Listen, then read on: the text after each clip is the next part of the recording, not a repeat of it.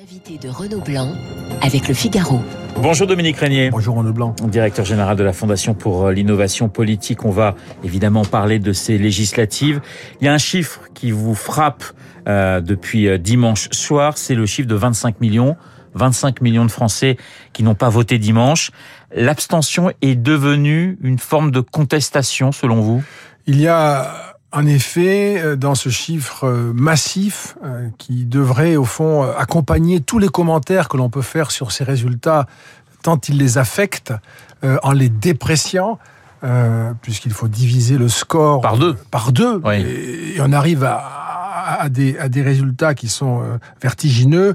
il combine plusieurs formes de, plusieurs sentiments il y a sans doute de la protestation, euh, sans aucun doute, hein, de la protestation pour une bonne part, euh, et, l'abstention vient compléter la panoplie des outils protestataires que les Français maintenant mobilisent à chaque scrutin, que ce soit le vote anti-système pour des partis type euh, LFI ou RN, ou bien en ne se déplaçant plus, comme on l'a vu dimanche. Il y a aussi une dimension qui est très inquiétante, moi je trouve, qui est une sorte de désertion civique, c'est-à-dire on tourne le dos à la politique, elle ne nous intéresse plus, nous sommes là de tout cela, euh, c'est comme un théâtre d'ombre, euh, etc. On l'entend beaucoup, on le mesure aussi quand on interroge les Français sur les raisons de leur abstention. Et donc tout ça, euh, au fond, donne, à mon avis, la véritable chair de notre situation politique et électorale. On est bien obligé de commenter les résultats parti par Et on va le faire. Oui. Mais euh, l'arrière-fond, c'est ça, c'est-à-dire que par rapport aux conversations qu'on avait eues euh, auparavant Renaud Blanc dans les scrutins précédents, euh, on pouvait noter toujours un peu d'abstention d'ailleurs, ça a toujours été un sujet, la poussée de telle ou telle force protestataire aux candidatures. Maintenant, il y a cet effondrement de l'intérêt civique et comme vous le savez, euh, qui est encore plus massif chez les électeurs de moins de 35 ans, c'est-à-dire que les nouvelles générations portent avec elles parce que moins de 35 ans, c'est à la fois jeune et en même temps, on commence à être dans la vie, euh, dans la vraie vie. C'est 7, 7 jeunes sur 10 à peu C'est ça, exactement. Qui n'ont pas voté dimanche. Qui n'ont pas voté pour les élections législatives. Beaucoup n'ont pas voté à la présidentielle. Donc on a des générations euh, de citoyens qui probablement mettront beaucoup de temps à aller voter et peut-être même euh, n'iront jamais. Donc c'est, on sort d'une France participative dont on avait l'habitude et ça va affecter toute notre matrice d'analyse de la, de la, de la vie, de la vie démocratique française. Oui, parce que dimanche, finalement, c'est un Français sur dix inscrit qui a voté soit pour la NUP et un Français sur dix qui a voté pour euh, pour la majorité présidentielle. Voilà, c'est exactement euh, pour, pour, les auditeurs qui ont le, goût de la précision, c'est 11,9% euh, des électeurs qui ont voté pour un candidat NUP ou la même, le même chiffre pour un candidat ensemble qui est le candidat du président qui vient de gagner la, enfin voilà qui vient de gagner. Donc c'est c'est c'est y a, y a, ça veut dire que si on prend le cas de la, de la NUP de, dirigée par Mélenchon 89% ou 80 voilà 8% des, des, des Français inscrits n'ont pas voté pour ce parti. Dominique Régnier dimanche les Français ont, ont sanctionné Emmanuel Macron. Euh, je pense qu'il y a une partie de votre sanction euh, et l'argument que je vous donnerai, il est que l'élection présidentielle euh, à laquelle nous avons assisté, par sa construction, c'est-à-dire principalement une élection contre euh, des candidatures anti-système ou jugées anti-système, principalement celle de, Marine Le Pen à la fin, eh bien, ça a placé l'électeur dans l'obligation d'adopter un comportement, je dirais, sécuritaire. Évitons l'aventure, votons pour le président sortant, ne discutons pas de son programme, il n'en avait d'ailleurs pratiquement pas, ne discutons pas de son bilan, euh, il était exceptionnel parce qu'il y avait une crise pandémique, etc. Donc il n'a pas été possible de discuter non plus du bilan. Et au fond, le débat n'a pas eu lieu sur ce que l'on pensait de ce premier quinquennat. Euh, il y a une réélection, je dirais, par euh, prudence.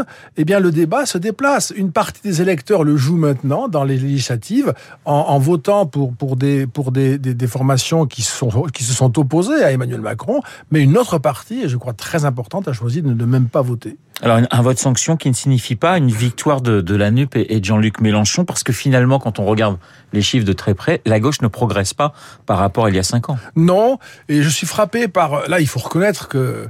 Alors, il y a d'une part, j'allais dire, l'habileté de Jean-Luc Mélenchon. Il y a une habileté incontestable, mais il y a aussi, moi, ça me frappe comme observateur, une résonance médiatique positive, favorable à Jean-Luc Mélenchon et à la, NUP. Depuis, euh, depuis toujours, c'est un trait de notre culture politique, c'est quand même fâcheux.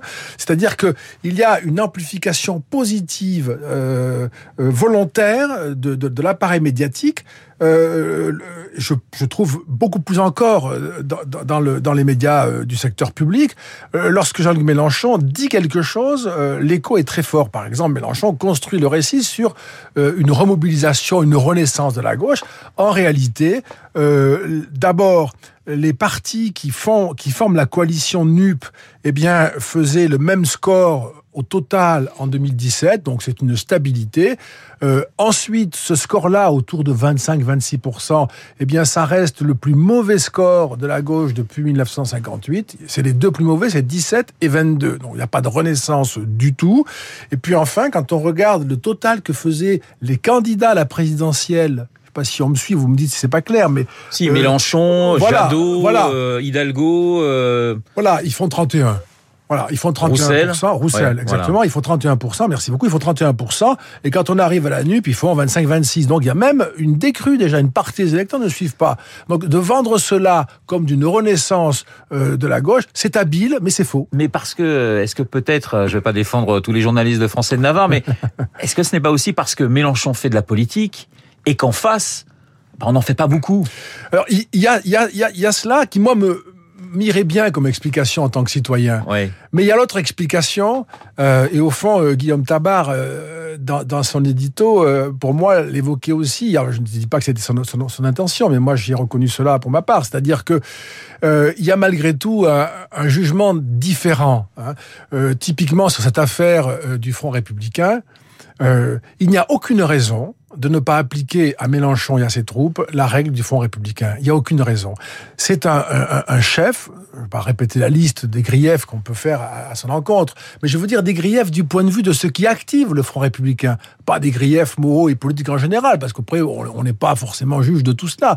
Mais puisqu'on a établi des critères pour faire jouer le Front républicain contre le Rassemblement national, eh bien, il s'applique aussi à Jean-Luc Mélenchon. Il a, on le sait, euh, des liens tout à fait compromettants avec, par exemple, euh, un des points les plus, les plus, les plus significatifs du point de vue du Front républicain, avec une gauche antisémite dont Jérémy Corbyn est une figure euh, éminente. Il a d'ailleurs été mis à l'écart euh, du Parti travailliste pour cette raison-là. Et donc on ne sait pas pourquoi ça ne joue pas cet effet, ça ne produit pas cet effet lorsqu'il s'agit de Jean-Luc Mélenchon. Parce que c'est la gauche. C'est une asymétrie injuste, injustifiée, mais qui est toujours dans ce pays euh, portée avec une sorte de désinvolture étonnante.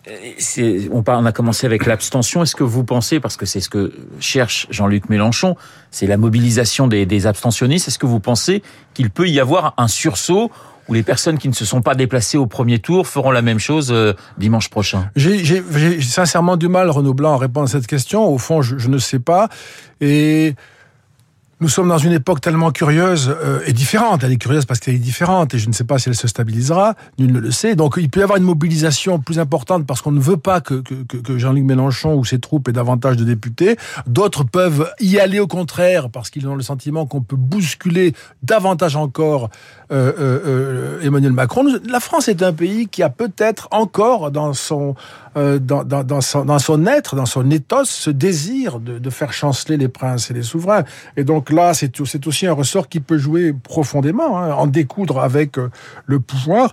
Donc tout ça est très, très, très ouvert. Je dirais que la plus, la, la probabilité avec des modèles qui reposent sur, sur une, sur une histoire qui peut-être est en train de se défaire, eh bien, le plus probable, c'est qu'il y ait moins de participation encore euh, et que au fond le pouvoir en sorte euh, encore debout mais très fragilisé. Majorité relative ou, majorité absolue, c'est aussi l'enjeu euh, dimanche. Ça va changer beaucoup de choses.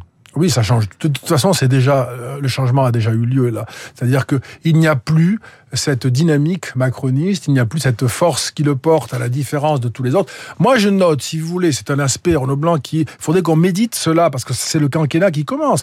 Vous n'avez aujourd'hui aucune force politique qui a progressé. Il n'y en a pas une il y a le Front National, l'Assemblée nationale, mais je, je, je, me corrige aussitôt, mais il est isolé, il n'a pas d'alliés, oui. euh, il aura quelques députés. Ils ont gagné 1 million 200 voilà. 000 voix en 5 ans sur ces législatives. C'est une très forte, c'est d'ailleurs oui. la, seule, la, la seule progression, c'est celle-là. Il domine la droite désormais largement. Je ne sais pas comment vont faire d'ailleurs les LR pour ne pas penser à une alliance avec euh, le RN.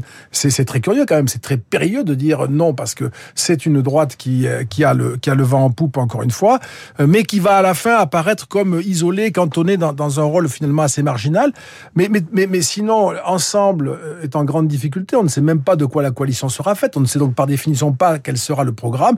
Euh, la NUP, ça ne va pas tenir. C'est une coalition électorale, mais ça n'est pas un parti. Donc il y aura ensuite des séparations. Oui. Chaque, chaque groupe va prendre sa, sa autonomie. Et, et, donc à la fin, les LR ont sauvé leur peau parce qu'ils vont jouer le, le, leur jeu dans une, un peu comme le parti radical autrefois sauvait sa peau. Mais ils ont et justement puisque vous parlez des, des républicains, c'est assez intéressant, c'est qu'ils ils baissent en, en, en, cinq ans d'une façon assez forte. Ah, exactement. Mais mais ils ont peut-être un, un, rôle d'arbitre à jouer. Il y a un paradoxe finalement. Oui, mais c'est le c'est le parti charnière, c'est la tyrannie euh, du parti minoritaire, c'est-à-dire vous vous allez faire ce que je veux parce que sans moi vous n'y arrivez pas. C'est pas que je suis puissant, c'est que je suis indispensable par, par par le poids marginal que j'apporte et qui fait basculer la balance. Donc c'est pas très glorieux non plus. Et euh, je dois dire que si euh, les auditeurs en sont témoins pour la propre réflexion, ils en jugeront par eux-mêmes. Mais quand on regarde le flou de la doctrine macroniste, euh, eh bien, ça s'applique aussi au, LR. On ne sait pas ce que les LR proposent. C'était pas très clair à la présidentielle, mais c'est encore plus, encore moins clair aujourd'hui. Et donc, ils vont devoir quand même compter sur autre chose que, comme jusqu'à présent, l'effet de la balance qui décidément ne revient pas vers eux, ou bien nous n'avons pas de programme, mais on va jouer un rôle charnière. Ça, c'est pas la, ce sont pas les, ressorts d'une reconstruction. Une dernière question, Dominique Régnier. Euh, quel que soit le, le résultat dimanche, vous avez le sentiment que l'exécutif notamment la première ministre est déjà fragilisée euh, c'est compliqué parce que le, président a nommé une femme première ministre, mais plutôt, je dirais, marquée euh, par ses, origines euh, socialistes. Il est possible qu'il ait à, compter sur une majorité qui, dépendra de la droite. Ça ne simplifiera pas la tâche, d'autant plus qu'Elisabeth Borne pourrait être réélue, élue, pardon, et donc du coup, il n'y aurait pas de raison de la, de la congédier. Et puis c'est une femme, hein, et donc on ne peut pas quand même euh, donner le sentiment que les femmes premiers ministres en France ont, ont, un destin éclair et que nous n'y arrivons pas. donc c'est un c'est une équation particulièrement difficile pour le pour le président sur ce sur ce point-là. Ça fera partie des négociations. Merci beaucoup Dominique Régnier, directeur général de la Fondation pour l'innovation politique, qui est venu analyser, décortiquer ce premier tour des législatives. Je vous souhaite une excellente journée. Il est 8h28. Dans un instant, nous allons retrouver Charles Bonner pour l'essentiel de la